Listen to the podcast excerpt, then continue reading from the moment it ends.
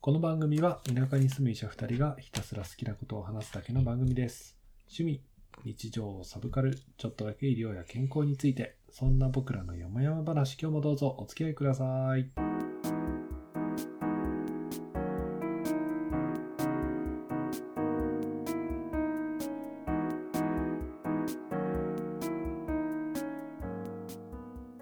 田舎ドクター1号のロンです。 2号の監督です。今日も読む山のことを喋っていきたいと思います。はい。12月回でございます。はい。はい。えー、早速ですが、私今日は眠いですね。なんで若干いつもよりテンション低めな回になるかと思いますが、うんうんお付き合いいただければと思いますね。俺も眠いっちゃ眠いんだけど、テンション上がってるよ。ほんと。うん。なん何か時出張で、この間5時起きで、おう。なんかずっと稼働してたから、 そのまま飲み会続いたし、眠いよ。飲み会続くの辛い。いいいんだけど、楽しいんだけどさ。やうーん。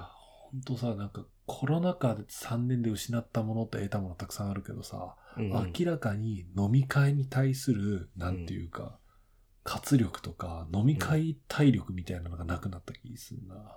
なんかごそっとなくなった気がする。なんかう、ん。 3次会まであるよっていう飲み会 もうないからさ。なあ、そうだね。なんかさ、勤務先の忘年会とかもないのね。あ、わかるわかる。もうないよね。うんなんかうん、そういう雰囲気じゃないもん。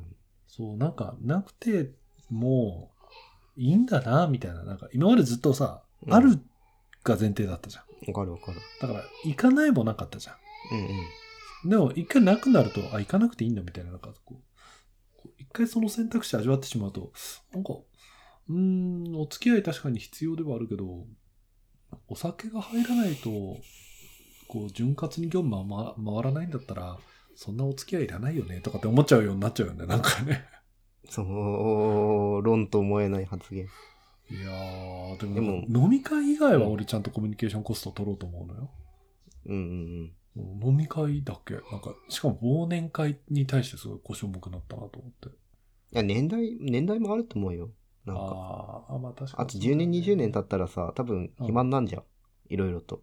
あ、いろいろね。うんそうねか。管理業務とかで忙しくなるのかもしれないけど、うわ管理っていうか考えたくないなえ、なんていうのこの年代はほら、あの、こなんていうの多くの方、いろいろね多くの方というか、子供いらっしゃる方とかさ、そうね、そうね。はやっぱり、飲み会に行くメリットとデメリット あるよ、きっと。あ逆にね、忘年会っていうきっかけじゃないと酒飲みに行けないとかっていうのもあったりするし、あね。逆にね。うん。どっちがいいんだか本当わかんないけどなあの、俺ね、出張でね、うん。初めてね、釜出しそばってのを食っ釜揚げそば。おー、釜出しって言われてピンとこない。釜揚げで茹でたてってことね。釜揚げうどんも食ったことあるじゃない釜で茹でてジャッと揚げるやつだよね。そうそう、丸亀とかで。うんうん。釜揚げそばって食べたことあるねえ、ない。なんかさ、俺も初めて食べたんだけど、あの、要はそば湯の中にそばがそのまま来るわけよ。だからおう釜揚げだからさ、おうおうおう茹でたお湯でそば湯じゃんうんうん。それにそばがそのまま入ってきて、で、うんなんかあの、タレは、うん。あの、なんていうのかな、こう、別で出てきて、うんこう、そばのそばつゆ、麺つゆをかけて自分で好みの味にして食べるみたいな感じうのスタイルーん。あ、じゃあ目の前でかけうどんができるみたいな感じなんだ。かけうどんあ、かけ、ごめん、かけそば。あかけそば、 かけそばができるみたいな、そうそう、そんな感じ。あ、そばとうどんもわかんなくなっちゃったよ。眠いんだよ、多 分。いや、でもなんか、あのね、その、噛み応えがあるそばで、すげえ美味しかった。うーん。なんか普。通のそばってさ、こう、なんていうの、喉越しみたいなうん。感じなんだけど、あの、そこのそばはもう、うん。こう、噛めるのよ。なんか噛まないとむしろ飲めないみたいな感じあ、でそう。なんだ。そう、すごいそばの旨味があって美味しかった。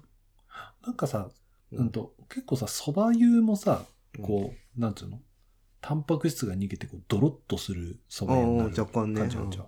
うんうんうんそう、なんか、こう、まさかあんかけっぽくなっちゃうようなイメージすそるこまでではない。そこまでそでこはまなでい。ではない。うんでね、なんかただ一つ下せなかったのが、それ食った後にもう一回蕎麦湯が出てきて、あの、 どういうことなんだろう。どう、どうこれは俺を区別をすればいいんだろうと。うーん、だって蕎麦湯の中に入ってんだもんなう。ん。だからちょっとわかん、とりあえず飲んだけど、ただあの、釜、釜揚げ蕎麦の一番恐ろしいところは、うん。あの、結局蕎麦湯に、その、タレを自分で入れてるから、こうすごい罪悪感なく全部飲み干せてしまうこと。あらららら。そりゃ美味しいですね。美味しかった。え美味しかった。また食べたい。揚げそば、あんまり聞かないなぁあ、調べると結構あれなんだ。島根の方とかなのかなてか、出雲の特産品だね。うん。へえ。あ、全然あれ、でも知らなんかった他にもあんのかなもうちょっとわかんないけど。なんかでも出雲がなんか有名らしいよ。うんパッと調べると出雲神社とかなんうかん島根県出雲市とか出てくるね。いやー、美味しかった。日本三大そばの一つなんだ。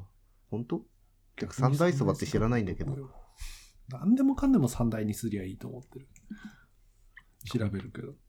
三大そば、ちゃん。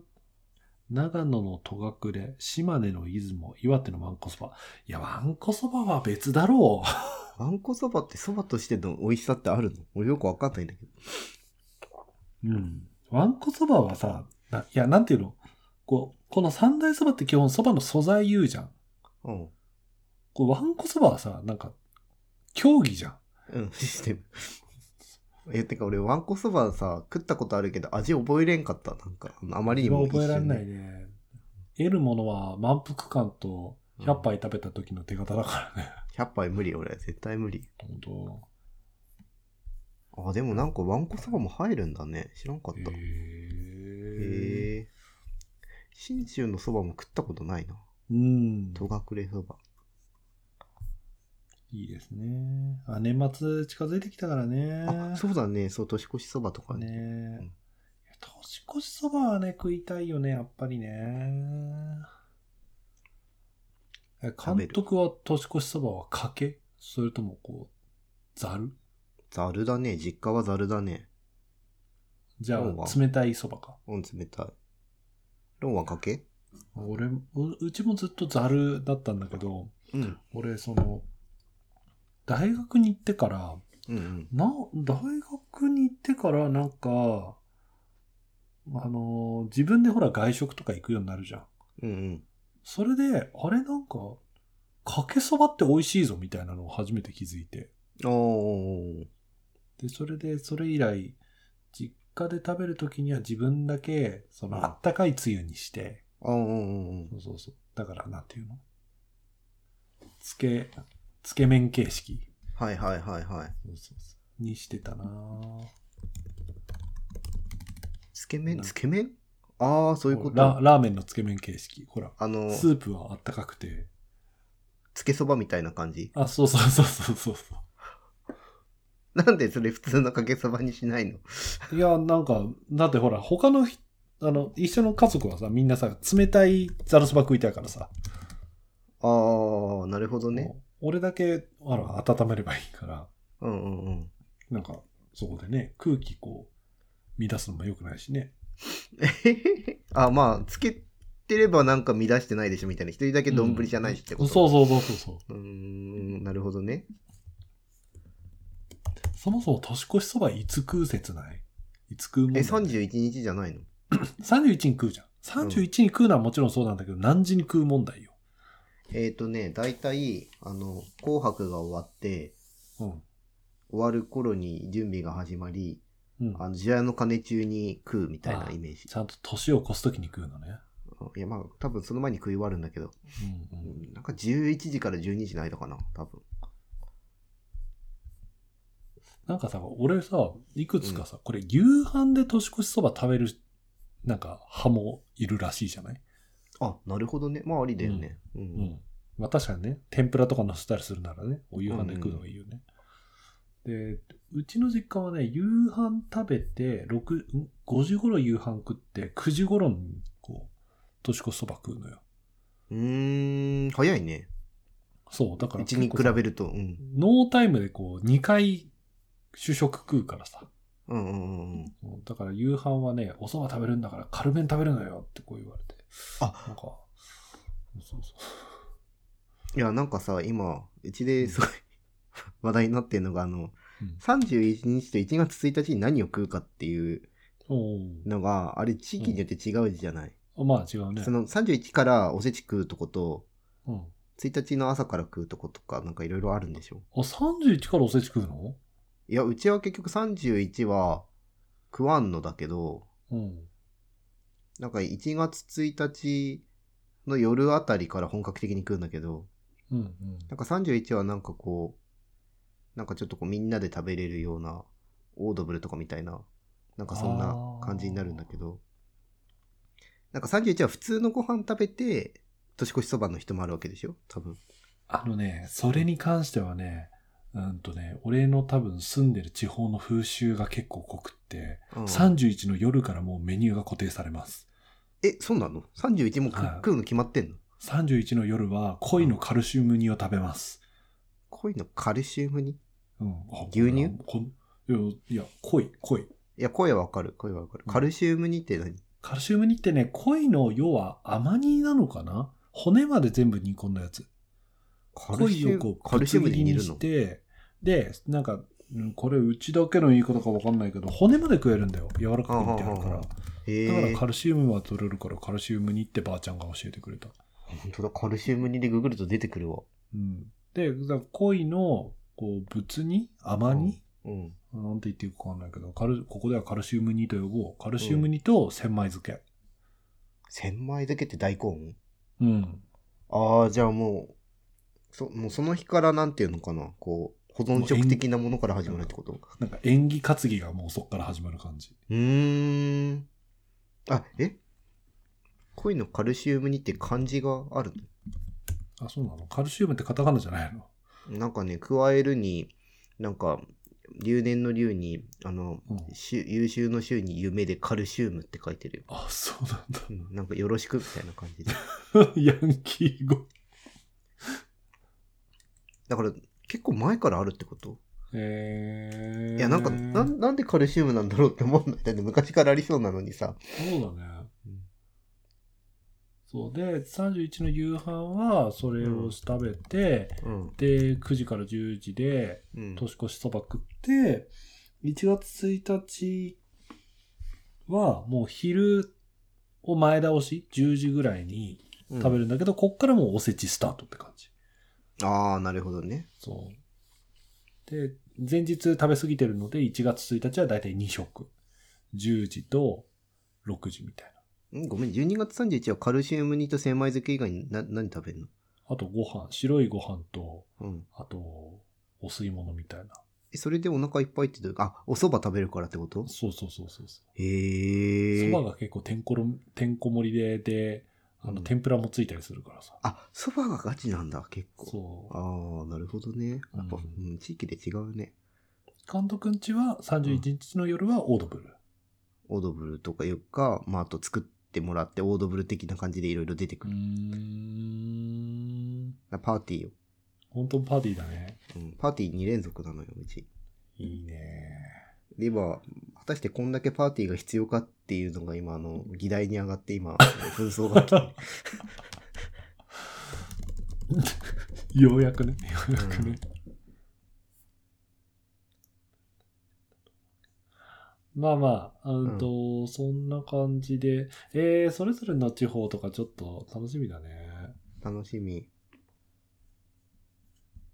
さて、じゃあ、いやまあうんちょうど年末の話さ、あのーしてるからさ、あれをしたいんですよ。何なんていうか、大掃除。おーおー大掃除っていう、大掃除っていうのは、おーうんあれなんですよ。一年かけてさ、うんうん積んどくが増えちゃってさ、うんうんあの、俺は何を積んでるのかちょっと大掃除しておい えわ積んどくってわかるもんなのて。わかんないから積むんじゃん。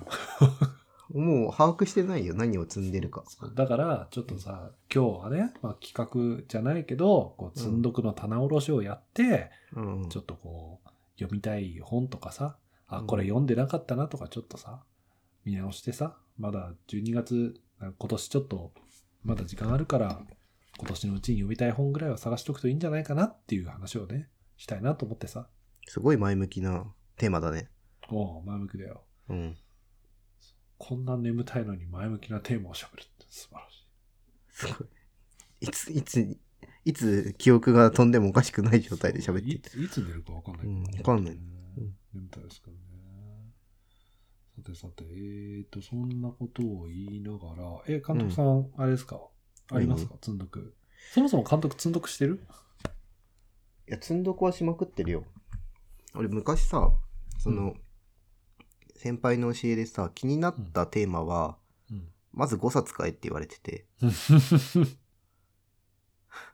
ううん関連、なんかとりあえず5冊読むと把握できるからって言われてたのね。んだから俺は素直に5冊買って、うん。その先輩はめっちゃ読んでる一方、俺はあの順調に本を貯め ていき、あ大体の5俺ひ、冊積み上がるってやつね。そうそうそう。俺引っ越すと大体本だけで15から20、2学章合わせると25あーとすごかいねなんだけど、あの監ね、督全部書籍派だっけが。あの、ちゃんと読むのは俺書籍なのよ。そのうーんなんていうの、流流す漫画とか、ラノベとかは全然いいんだけど、うんうん。あの、なんか見ようと思った時探せないと困るから、うんうんうん。ちゃんと、なんていうの、仕事系は書籍っていう、あの、本、なるほど本っね。ていうふうに分けてる。えー、結構、Kindle でも買うようになったからだいぶ楽になったけど。うん、Kindle の読まないんだよね、俺、やっぱり。うーん。じゃあね、俺がね、うん。最近ね、うん。古本市に行って、うんうん。で、衝動買いして、うん。綺麗に積んどくしてる本から紹介するよ。うんうんこちら、じゃん。宇宙からの帰還。うん。おー。えー、夏見正隆。うんうんうん。 SF。いつのやつなんかあでーも、これ、いつかなうーんと、裏を見ますと、2020年ですね。え、初版1983年って書いてるけど。うち、え、わかんない。え、でもこれ文庫文庫だからじゃないかな文庫だからかな宇宙からの帰還、夏見正隆。えーでも。あ、夏目正隆さんのか。あ、うんじゃあごめん、別だ。おお宇宙からの帰還に何個かあったってことね。失礼。はい。でね、これね、いや、ほんとね、なんか、ふっと買ってしまったのが理由があって、うんうん。これ今監督には見せてるけどさ、あの、宇宙への帯帰還だね。あれ宇宇宙宙からの帰還宇宙からの帰還だよ。えちょっと出てこないんだけど。えー、夏目正隆さん夏見夏美夏を見る。正しい。たか。あ、出た出た出た出た。あーはいはいはいはい、これね。そう。これさ、その、売ってたお姉さんがさ、うんうん。なんかどうやら SF オタクだったらしくて、うんうん。手書きポップを全部つけてくれてて、激アツやん。そう。これ手書きポップにですね、サバ缶は地球の香りって書いてあります。 これが全部の SF に並んついてて、多分ね、ちょっとその前に、その、古本市うん。がどんなものだったかをちゃんと説明した方がいいああ。、うふえ、古本市って、なんか、え、え、一般常識じゃないの違うのうん、一般常識じゃない。行ったことない。あ、そうなのうん、古本市って何あ、えっとね、古本、要は古本のマーケットだけど、なんか、マーケットってそのフリマみたいなあ、そうそう、古本フルフリマみたいなやつ。なんか、へえ。あと、一箱フリマみたいな感じで、なんか、うんうんあの、そんなめっちゃ、こう、並べるわけじゃなくて、自分のお家に余ってる本を、うんうんなんか、段ボール一つ分ぐらい、うんうんうんうんこう、持ってきて、売っていいですよ、みたいな、なんかそういうやつで。うーんそうそうそうで、うんと、それで買ったの、それでそのお姉さんがその SF 大好きでっていうので、なんかすげえ並べてたんだよね。う何冊くらいー並んでたのかな ?10 冊、12冊ぐらい並んでたかな。ん。で、どの SF もめっちゃ面白くってやって、私火星大好きなんですって言って、なんかすげえ火星シリーズが並んでたりとか。じゃあ売ってる人ともコミュニケーションが取れることもあるってことそうそうそうそうそう。うーん。面白かったよ。なのなので、その並びにね、なんかね、すごいこう、昔東京で働いてた時の名残を売りますみたいな感じで、うんうん。昭和歌謡の雑誌とかうんをうんう売っんてるおじいさんがいたりとか、激あアツ。と、そうう、んあとね、裁縫がどう見ても趣味なんだろうなっていう人が裁縫の本をざっと並べて、その奥に編みぐるみがうわっと並んでたりと か、んか編みぐるみ持ってんの売ってたね。う売んっていいんだと思いながら。だから一箱オーナーって割には結構なんか個性溢れてて面白かったなっていうところをうろうろしておりまして、うんうんで、この SF のところにこう、うん惹かれてしまって、うん。うわ、全部、このポップが欲しいから買いますって言って、うわ、ありがとうございます。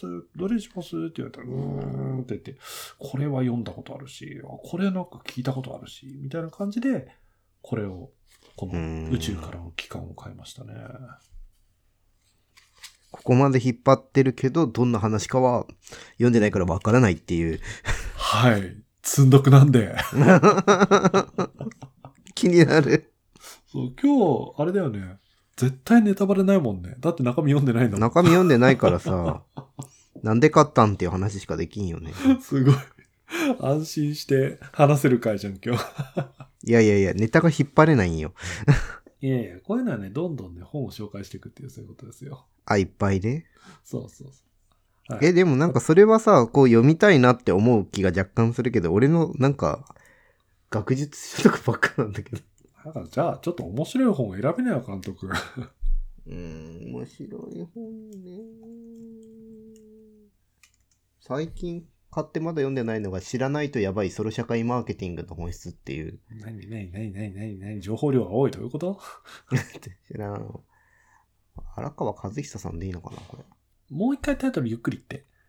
知らないとやばうんいやっぱソりロマーケティングの本質っていう。ソロマーケティングが一番わかんない な。ソソロ、ソロマーケティンィングっていうのは、まあ、独身世帯のマーケティングの本なんだけど、グ。おーあの、この荒川さんって人は、その、とにかく独身の世帯へのマーケティングをこうずっとやってきた人なの。うん、うん、だから、その、俺のその仕事の一つに、その、まあ、その居場所づくり的な、なんか、いう、そういうなんか、ふわっとしたやつがああるんだけど、あんま居場所作ってもしょうがないんじゃないかって思うところが若干 ああるけど、そういう界隈のことをやってるんだけど、あの、そこの仕事に関係ありそうだなと思って、実はこの人の本をね、いつもの口で2冊買ったんですよ。うん。うんで、そっちの片方は読んだんだよね。うちの片方は、うーんと、なん、なんだっけな、名前。えー居場所がない人たち。超ソロ社会における幸福のコミュニティ論ってやつなんだけど、 重っ。重いね。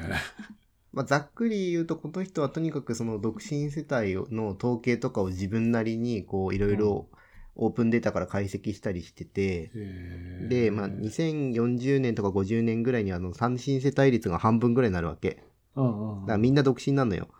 うん。だからそういった時にどんなものがあの売れるのかとかっていうののここれはあのヒン。トの本でもう一個はあのそのつながりが大事とか言ってるけどうん。その独身世帯が半分もあるのにつながりどうやって作るのみたいな感じで書いてあうんって、うんうんうんでなんかそのこれね俺読んでて面白かったのが、まあ、よんうん片方は読んでるからちょっと言うんだけどあの孤立とうん。孤立、まあその独身世帯になって困ることって一つはその孤独感とか孤立感だったりすると思うんだけど、うんうんうんうんそれだとうちらがそのやっぱ困るなっていうのはあの何かあった時に頼れる人がいないとかうんあの何かあった時にうんとあの誰も助けてくれないとか地域のつながりがなくてあの一人です、一人暮らしができないとかっていうのがあるじゃない。うんうんなんかそれって一緒にくたに扱われることが多いんだけど実は全く別物っていうのがこれを読んできついたことかなって。で一人でも別にその飲み屋に行ったりとかなんかその出る場所があればさまあある程度楽しくは暮らせるよねっていうのがこの人の書いてることなんだけど、うんうんまあ、一方なんかうちらのその仕事柄あの一人の高齢者だとあの後々何かあった時大変だよねっていうのはこう十分してるからなんかそれとこうなんていうのかなこう納得がいかないっていうところがあったんだけど最終的にそれとこれとは別って気づいてからすっきりうん読めるようになったうーんなるいほやどなでるもほど。うんいやなんかねもういろいろ面白かったなんか晩婚化っていうけど30代40代の結婚数は増えてないとかうんいやさ、すげえさ、うん今、さっき監督がポロッと言ってたけど、もうんう本当に、こんなに喋ってんのに、うん読んでないんだよね。こっちのマーケティングの方は読んでないわけだから。 だから、そういう人に何が売れるかっていうのは知らんけど、そういう人が困りそうなことの話の方は読んだから、 そう、こんなに喋ってるけど読んでない。だかお前これこれこれ超面白いな。らこの人たちに何が売れるかっていうのは、もう読んでくれ。 独身。あそう独だな身世帯誰か読んでくれってやつだよね。いやいや、俺は読むんだよ。 そろそろ読まないといけないから。なるほどそうそういや、独身のね、科学はね、こ今今後2040年、50年にかけて激アツなので、うんもうね読むべきだなと思っいいて で。すね。いいですね。いいですね。なんか面白くなってきた ぞ。でも読んで ないんだ。全部読んでない。全部読んでない。いいね。じゃあ、ね、さあ、ロンのターンだ。俺ね。あーっとね。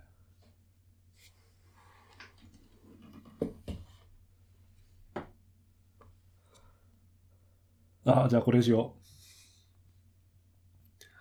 う。監督さ、うん。キャッチャーインザトイレットって知ってる知らない 何それあ、知らない何何キャッチャーインザトイレット。トイレの中にキャッチャーがいるの。うんこをこう、吸って取るみたいな。ああ、これ知らないか。あのね全然知らない。あのーこれ結構有名な漫画の、あのーああ、ごめん。うんとね、わかった。あの、あっちの方でわかっ原作はた。原作、読んでないけど知ってる。あ、本当だってあそうの、あの人でしょ、ダンゲロスとか書いてる漫画家。あ、そうそうそうそうそうそはういはいはいはいそうそうそうそう。な監督がダンゲロス好きだもんね。う。うん、好き。この人は、えっ、と、伊勢勝馬。ん伊勢勝、勝浦。伊勢桂でいいのか。伊勢桂先生ですね。うんうんうんいや、これ、あのーちょっとあの、タイトル、原作のタイトルがちょっとこう、放送禁句用語なので、ちょっとタイトルを言うわけにいかないんですけど、うんうん。あの、に、ウェブ漫画だよね。有名なウェブ漫画の、こう、一応こう、出せる版っていう形で、こう、文庫化しかしたっていうやつ。うん途中まで読んだ気がすんな。うんうん漫画の方はね、多分俺ら世代で、若干オタクしてた人たちだったら一回ぐらい見たことあると思う。あると思う。うんうん、でこれがさやっぱりこう小説版も面白いよみたいなことをすごい聞いてわそっかってうわなんかすごい懐かしいなと思って買っちゃ小ったんで説すよ版面白いんだ。小説版面白いらしいよええ。だってまあ書いてる人一緒だからね まあそうだよね。そうそうそうそうそうああ、でもっていうねの、で、これはめちゃくちゃ、なんかあの、ネットを沸かせてたよね。なんかみんな面白いウェブコミックってず結構上げてる人多かった。うもん、これ今でも無料で読めんのかちょうこんなん。っと待ってなんか懐かしくなったからあー電子書籍化してるじゃあ読めんじゃないうん、読める読める。俺漫画途中まで読んでね、止まうんってんだよな。ああ、そうなんだ。うん。無料で読める。おお。いや、でも気になる人があった ら、いや、これ、これさどうなんだろうこれね、あのね、これ本当にね、進めるか、なんか、本当に R18 に引っかかるやつだから、 あの、もろ手を挙げては進められないんだけど、小説版の方はそこちゃんと濁してあるから、なんでこっちはね、ちゃんとね、進めていいんじゃないかと思うんですよ。な。うん。あ、有料になってる。昔は無料だったのに。そう。まあ、そんなことを言いながら、買うだけ買って満足して読んでないんだけどね。そうなんだよな。ここまで言うけど読んでないんだよな。そうなんだよ。 読んでないんだよ。これ多分、だんだんこう、面白くなってる系だと思うんだよね、きっと。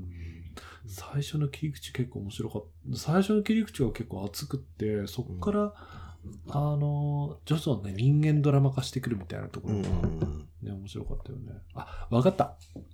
俺さ、その、ある程度中、話の中身知ってるからさ、あー、モチベーションが上がんないかったんだ。うんうんうんうんうんうん。すっきり。はい。なるほどね。なるほどね。え、でも俺後半がわかんねえんだよな、マジで。ちょっと思い出せん。実は、てんてんてんみたいな。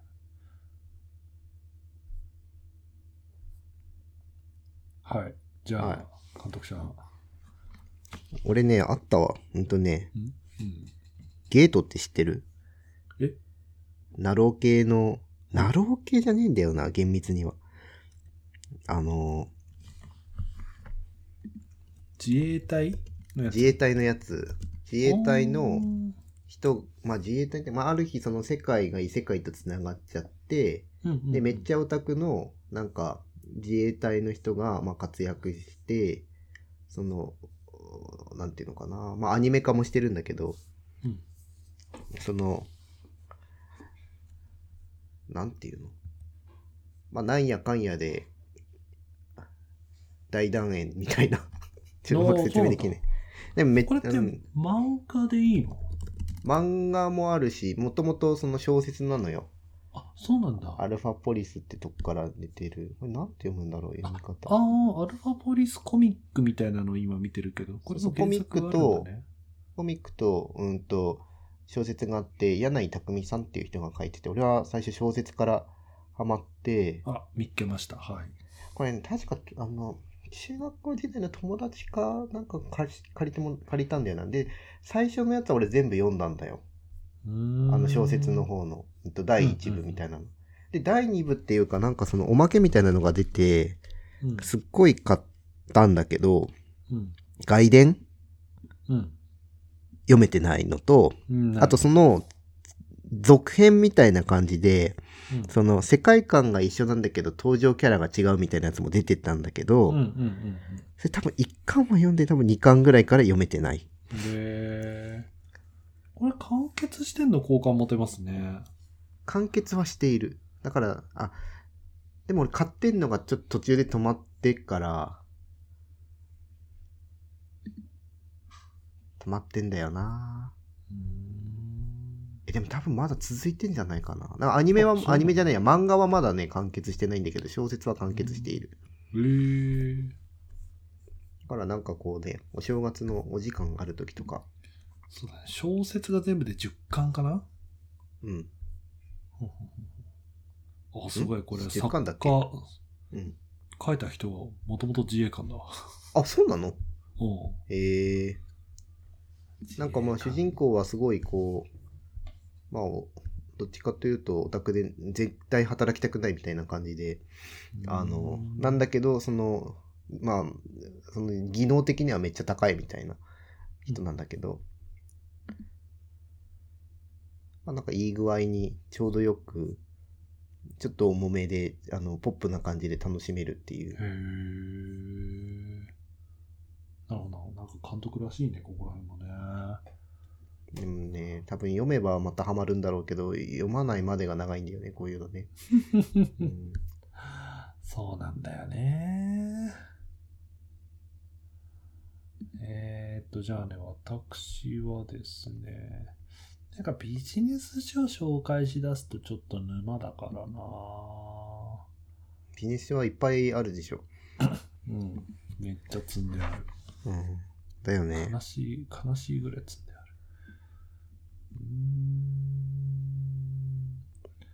ーん。いや、ほんとね、積んどく本がたくさんあって、こんなに積んでたか、うわ、悲しくなるね、なんか な。あ、これ、これね、もう俺ね、途中で止まってるなんだけど、だからちょっと読んだんだけど、ブルーバックスの、ブルーバックスシリーズのうん。コーヒーの科学ってやつ。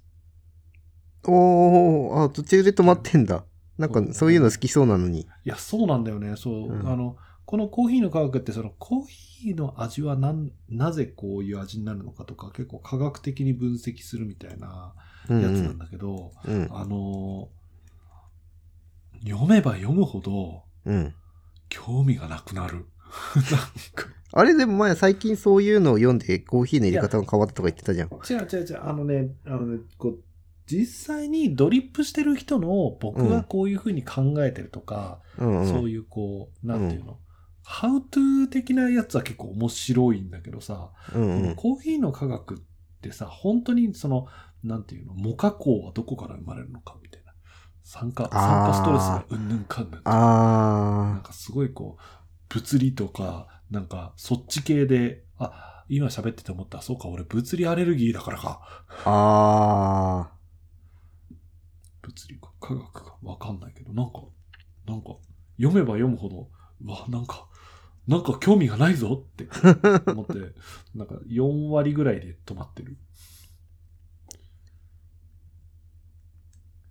でもねまあコーヒうー、んなんかさ、こういう、こういうのの、その科学的な背景を知ることによって、その要は、コーヒーの抽出って基本化学反応じゃん。ー。うんうんうん。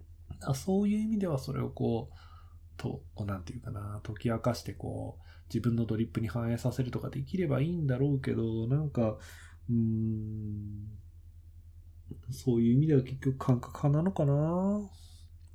いやまあ数式並んでたりすんの。数式までは並ばないけど、うん。なんか、何々なの実験ではうんぬんかんぬんみたいな文字がうわって並んでて、あ あ。おげーってなる。論文、論文。そう別に、別に今そういうの欲しくないみたいな。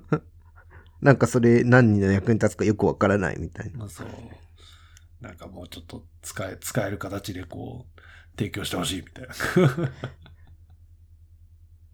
それは、ちょっとね、読めんよね。うん。はい。いやー、さあ、神田さん、もう、もう、もう一旦似た、もう一旦ぐらいいけるんじゃないですか。今ね、必死で探してんだけどさ、うん。こうなんかこう、喋って面白そうな積読の本っていうのがまた難しいのよ。難しいね。なんか意外に、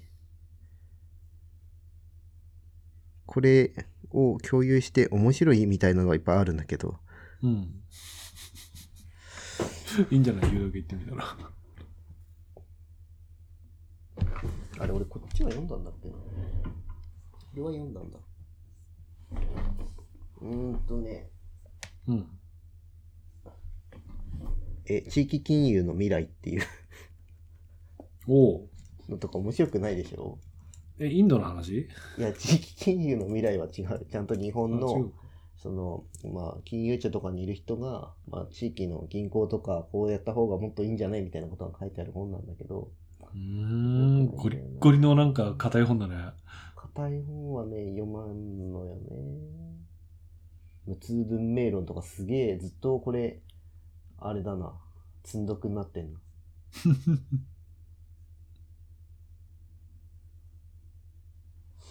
あとなんだど、どんな、どんなのがいいんだあの、話題になったあれなんだっけあの、鉄感染症おうえーともう積んで。る。あ、そうなんだ。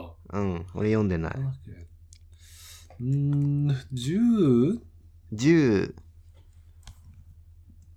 10火薬缶、10病原菌鉄10秒元だ気ね鉄だったっけ、うん ?10 病原菌鉄。あのーどんな話だったかもちょっと覚えてねえけど、ジャレド・ダイヤモンドさんの、うんと、人類の、なんか人類史の中でなんでこんなことが起きたのかみたいなやつ。うーん、その情報だけでこう出せたら俺はすごくこう博学な人間だとは思うんだけどわからん。いや、まあなんで人間はこういうことをやってきたのみたいなことがいっぱい書いてあるんだけど、なんか、なんかね、知ってる、知ってるし、よく、なんかこう、うん、なんとか、こう、知識人系のなんか、うん本で、なんか、なんで YouTube とか、ポッドキャストとかでよく名前も出てくるから、うん知ってはいる。な大あのホモ・サピエンスとかねなんだっけ、うんサピエンス全史とかがね、うん、そうそうそうそそうの後出てねでもね、読んでないですね。なんか俺一時期こういうのにハマってたのがあってその人間のなんか元々のその社会的なものとかなんだろうな、こう観念の歴史とか哲学的ななんか積み重ねとかなければ、うん、なんかあの素の素の部分はどこなのっていうのがちょっと気になってたのがあって、うん、そこら辺の本をめっちゃ買ったんだよねだからあのうん、すごいここら辺積んでんだけどうん、あの第3のチンパンジーとかうん、うん。あのあれリチャード・ドーキンスの利己的な遺伝子とかも多分積んでるんだよね、うーあのん。なんかその人体とかっていうあとなんか人の憎しみの歴史みたいなやつとかなんかこう どうしてこういう風なあの社会になったんだろうみたいなことをうんずっと知りたくて買った本類が全て積まれている。なるほどね。出るじゃん、監督。すごい。いや、でもこれあんまりそんな面白くなくないなんかこう。あ今、今あんま読んでないんだよな。なんかまあちょっとに人類、人類はちょっと重すぎたかなっていう感じだね。自分がやってることに対して。そこまでは必要なかった なるっていほう。どね。なるほどね。うんへえ。あとね、じゃあ俺ね、そろそろなんかこうラストターンぐらいになりそうだから、なんかちょっとパンチの効いたやつを、ないかないや、ほんとさ、なんかさ、喋ってネタになるぐらいのうん積んどくがいいんだよ。うん俺うんうんこんなの買ってたっけみたいなのがさなんかポロポロ出てきてさ、ある。うん、これがねある意味ねこうちゃんとした棚卸しなんでしょうけどねでもなんか意外にこの Kindle ってさ、あの、読んでても読んでないことになったりしてるじゃん。うん俺はそれで大変困っている。そうだねこれは読んだぞ、みたいな。俺これこれはねもうね挫折した本見つけたよ何知ってるあのマイケル・サンデルのさうん。これからの正義の話をしようああ、有名だね。これは挫折しましたね俺も読んでないから何とも言えないけど。うんこれなんかすごいこうなんかこうベストセラーになったんだよね多分ね。うん。で、ベストセラーになったから、まあ、ベストセラーになった本は読んどかないといけないかなという、なんか謎の使命感でうん。読んでみたらいいんだけど、俺多分ね、これ3ページ目です。ね、まあ、心が折れてね、読んでい。ないと思う。早っ。早かったね。敗北も早かったね。どこ、どこら辺あ、3ページそんな早いのうん。もうなんか、あ、読めないみたいな感じで、読めなくなっちゃった。どこで読めなくなったんだろうね。わかんない。でもまあ、そっからもう全く開いてないから、うんうんちょっと今、あ、だって買ったの去年。うん、去年の6月だから、もう1年以上積んであるから、ちょあっと久々に開けてみましょうかね。あ。これからの正義の話の時にマイケル・サンデルが何言ってたか全然知らないんだよね。 俺その後の話はさ、じゃあ読んでないけどさ、あの、メリトクラシーの方で結構知ってて、うーん、知ってるメリトクラシーって。なんとなく聞いたことあるぐらい。あの、能力がある人の方が、うん。なんていうのこう、偉いべきだみたいな考えなんだけど、うーん。なんか、なんていうの業績主義みたいな感じでうんうん捉えられる、まあ能力主義なんだけど、能力があるなら何してもいいよねぐらいまでいっちゃうと困るよねっていう。うん。うーん。そう、そうなのかな。話。なんていうのそっちにこう偏りすぎちゃったせいで、うん。その能力がなければあのどうなってもいいみたいな感じになっちゃってるよねみたいな話を確かに見た気がする。へーよ く言われるのがその貧しいってことは頑張んなかったからでしょみたいな議論で、その、の同じような感じで能力がない、ないんだったらもうしょうがないでしょ、ちゃんちゃんみたいな感じになるっていう、まあ、論があって、うんそれについての批判をせされてたようなイメージ。なるほどね。まあ、読んでないんでね、わかんないですけどね。 もう全部それじゃん。もうもう会話が今日のオ広チが全り部よそうれがない。まあいいんですよ。そういう回なんですから。いやー、ほんとね。いや、でもだいぶた棚卸しましたよ。ちょっと、今日あげた本、頑張って読もう。いや監督、んもうありありますかあとは。あと、あとね。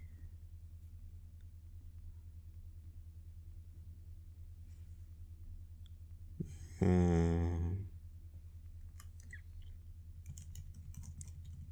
これってのねえな。やっぱ。り。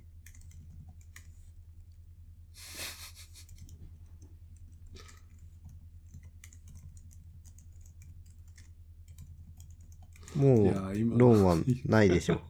いや、今さ、うんあの、今日ね、その紹介した、えっと、まあ、7冊、7冊の本を、今、うん Amazon リンクつけて、う これん。概要欄に貼ろうと思ってるんだけどさ、うんうん。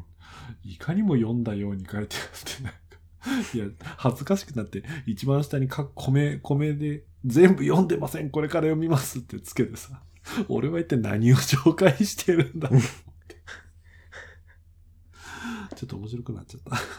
読んでないのにね、こんなに語ってるからね。ねえ。しょうがないい。やいや。まあ、まだまだね、今年ちょっと時間がありますので、なんか、そうですこう時ね。間が、皆さんもね、時間があればね、ぜひぜひ読んでいただければと思いますね。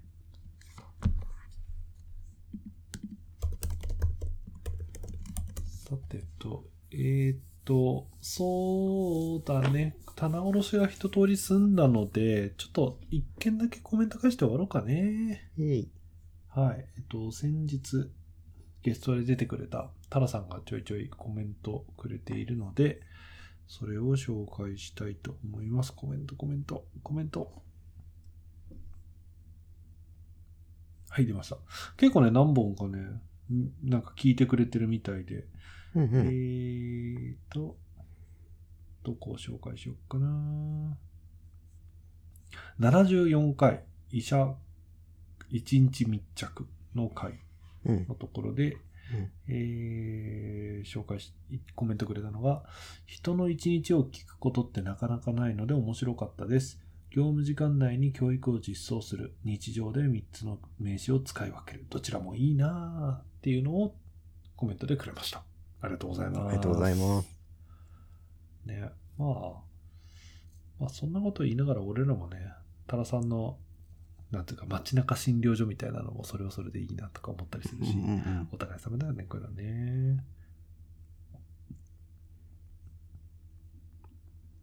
はい。ということで、うーんと、本当は2本取れりゃよかったんだろうけど、ちょっと俺の寝不足と、年末スケジュールの影響で、うん今月はこれで1本かな。うんうん。皆さんちょっと年末はゆっくりあの今日紹介した積んどくを僕らと一緒に消費するというのをね、 ぜひやっていただければと思います。ロン、俺今、キャッチャーインザトイレットを俺の Kindle で見つ けた。あ、本当一緒に積んでんじゃん。同じやった。じゃあ一緒に読もうか。そうだね。うん。だな。ということで、そろそろエンディングにしたいと思います。今日も僕らのよもやま話にお付き合いいただきありがとうございました。皆様からの温かい感想、お便りを募集してます。Twitter のダイレクトメールとか、ピングとかから投稿してください。